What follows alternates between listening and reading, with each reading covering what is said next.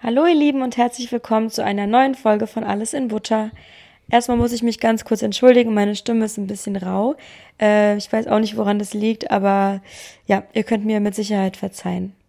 Also allen Müttern von euch wünsche ich erstmal einen schönen Muttertag, denn heute feiern wir eben dies in Deutschland. Ich weiß, dass es in euren Heimatländern vielleicht ein anderer Tag ist, aber in Deutschland ist es immer der zweite Sonntag im Mai. Der Vatertag kommt dann ein bisschen später, nämlich genau an Christi Himmelfahrt. Das ist auch ein anderer Feiertag in Deutschland zumindest. Und es ist dann meistens der 39. oder 40. Tag nach Ostern. Nicht meistens, sondern immer. Und ähm, genau, dadurch ist er dann immer, immer, immer an einem Donnerstag. Lasst uns zunächst ganz kurz festhalten, was Christi Himmelfahrt überhaupt ist. Eigentlich lässt es sich vom Namen ganz leicht ableiten. Christi Himmelfahrt ist der Tag, an dem Jesus Christus nach seiner Auferstehung an Ostern wieder zurück in den Himmel gefahren ist. Und dieser Tag ist auch seit fast 100 Jahren ein gesetzlicher Feiertag in Deutschland. Das heißt, wenn ihr in Deutschland wohnt, dann habt ihr am Donnerstag wahrscheinlich frei. Also der Donnerstag, der jetzt kommt. So, dann kommen wir jetzt zum Muttertag. Wie so viele andere Dinge auch hat der Muttertag seinen Ursprung in Amerika. Im Jahr 15, nein, sorry, im Jahr 1858, also wie ihr sehen könnt, sind die Zahlen sogar für mich ein bisschen kompliziert auf Deutsch. Ähm, jedenfalls ähm, führte man in diesem Jahr ähm, den Muttertag ein, beziehungsweise war da diese Amerikanerin namens Anne Maria Mariah Jarvis, keine Ahnung, ähm, und äh, sie hat dann diesen ähm, Tag eingeführt oder diesen Club, und zwar auf Deutsch übersetzt, ist es der Muttertags ähm, Arbeiterclub, irgendwie sowas. Und an ähm, diesem Tag soll halt die ähm, soziale Lage von Arbeiterfamilien also Menschen in der Mittel- und Unterschicht, äh, verbessert werden. Genau, also da war, das war dann diesen Menschen gewidmet eben.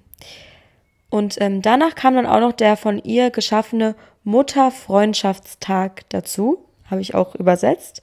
Und ähm, der sollte eben alle künftigen Kriege verhindern. Am 12. Mai 1907, das war der zweite Todestag von der eben ähm, erwähnten Anne Mariah Jarvis, ließ Anne Marie Jarvis mit E geschrieben, diese, die Tochter dieser Frau, einen ähm, Gottesdienst zum Gedenken an ihre Mutter abhalten, also eine Zeremonie in der Kirche, bei der sie 500 weiße Blumen vor der Kirche verteilte. Ein Jahr später veranstaltete dieselbe Kirche diese Zeremonie erneut, ähm, dieses Mal aber zu Ehren aller Mütter. Nicht nur von der Anne Mariah Jarvis, sondern von allen Müttern. Und schnell verbreitete sich dann dieses ähm, ja, Event, dieser Tag, äh, in den ganzen Vereinigten Staaten. Und bald fingen dann die Menschen an, am zweiten Sonntag im Mai farbige Nelken, also so Blumen, zu tragen, wenn ihre Mütter noch am Leben waren. Wenn die Mütter bereits tot waren, dann waren die Nelken weiß.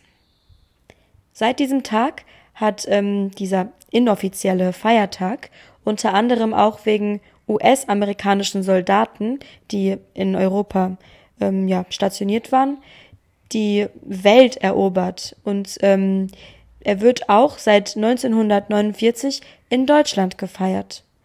Davor existierte der Muttertag in Deutschland bereits, aber wurde leider von den Nazis als Propagandamittel genommen. Deutsche Frauen bekamen nämlich Medaillen, wenn sie vier Kinder ähm, hatten, also ab vier Kindern, weil da hat man eine Bronzemedaille bekommen, bei sechs Kindern war sie dann aus Silber und bei acht und mehr aus Gold.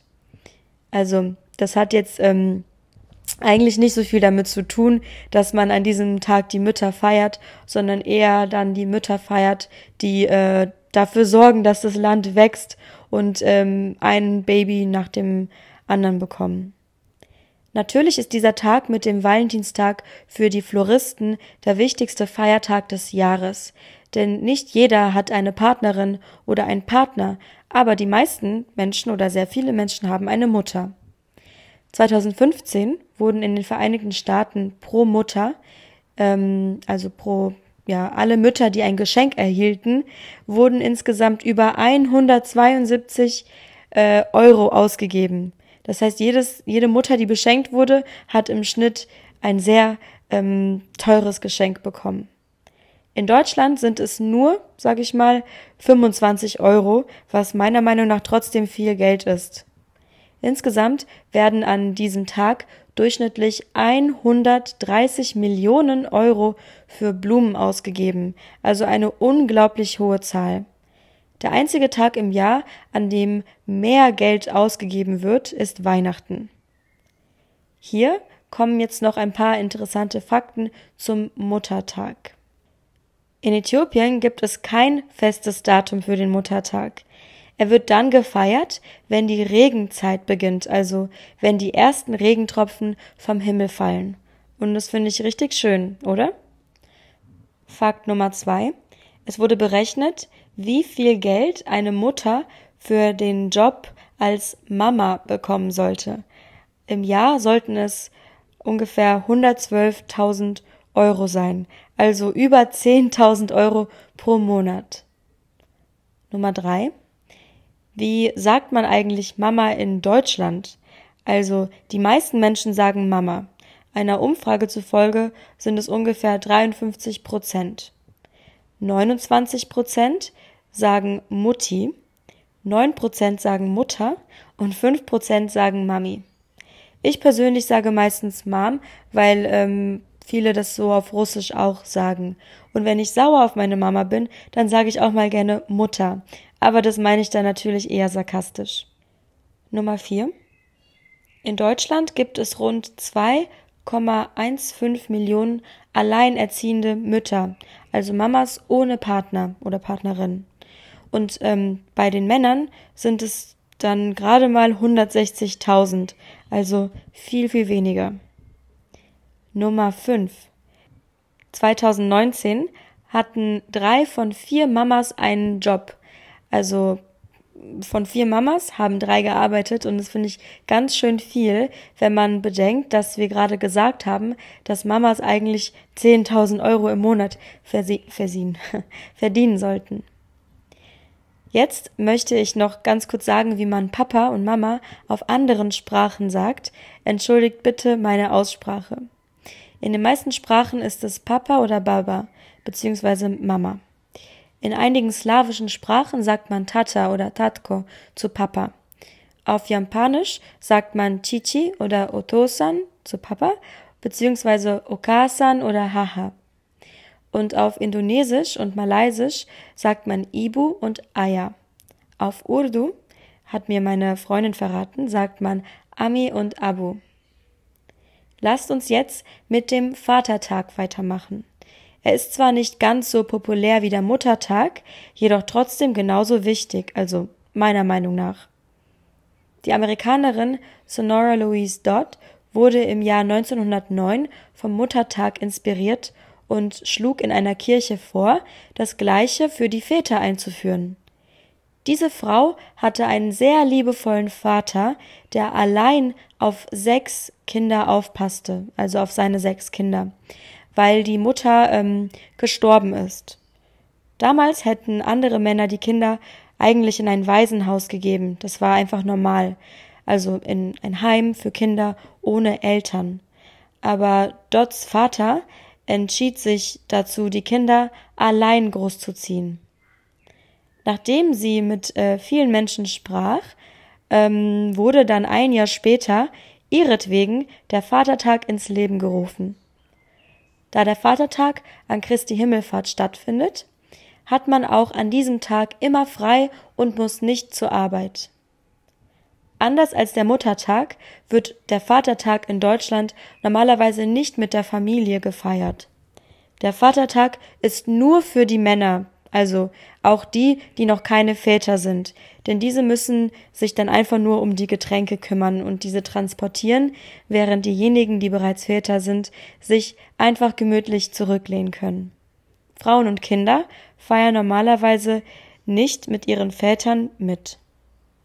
Ich kann mich daran erinnern, dass alte Freunde von mir aus Niedersachsen, also im Norden Deutschlands, den Vatertag immer wie Karneval gefeiert haben. Sie kamen nämlich aus einem ganz kleinen Dorf und ähm, trafen sich dann immer in riesengroßen Gruppen und hatten so kleine Wagen, mit denen sie dann ähm, ja die ganzen Getränke und die Musik transportierten und äh, die wurden auch ähm, auch dekoriert und ähm, genau man nennt sie eigentlich Bollerwagen. Lasst uns jetzt noch über ein paar Fakten sprechen. Nummer eins: Der älteste Vater jemals wurde mit 94 und 96 Jahren Vater. Er kam aus Indien und ähm, ich persönlich finde diesen Gedanken irgendwie gruselig, wenn man bedenkt, dass die Mutter ja maximal um die 40 gewesen sein muss. Aber gut. Nummer zwei. Der Mann mit den meisten Kindern, also zumindest nach dem, was ich im Internet fand, hatte 87 Kinder. Der Russe zeugte mit seiner ersten Frau 69 Kinder, davon gab es vier Vierlinge, sieben Drillinge und 16 Zwillinge. Das heißt, sie war in ihrem Leben wahrscheinlich über 30 Mal schwanger.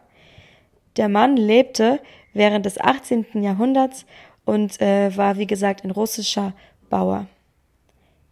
3. Genghis Khan der alte mongolische Herrscher aus dem 12. und dritt, drei, dritt, nein, nicht dritt, 13. Jahrhundert, hat heute über 16 Millionen Nachkommen. Ähm, das konnte man nachweisen und wahrscheinlich passierte dies vor allem dadurch, ähm, da er leider viele Frauen vergewaltigte, um seine Macht zu beweisen. Nummer 4. Am Vatertag gibt es Statistiken zufolge dreimal so viele Verkehrsunfälle wie sonst, da an diesem Tag sehr, sehr viel Alkohol konsumiert wird. Und der letzte Fakt Nummer 5.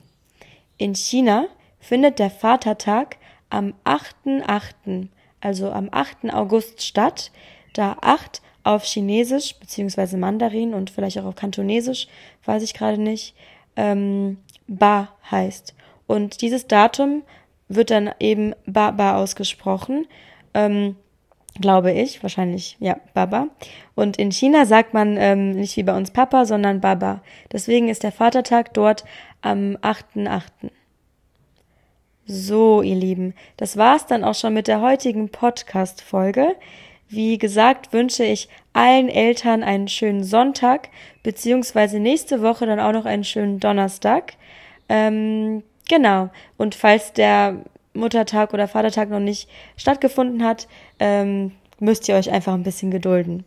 Also, dann macht's gut und genießt die Sonne. Ciao, ciao.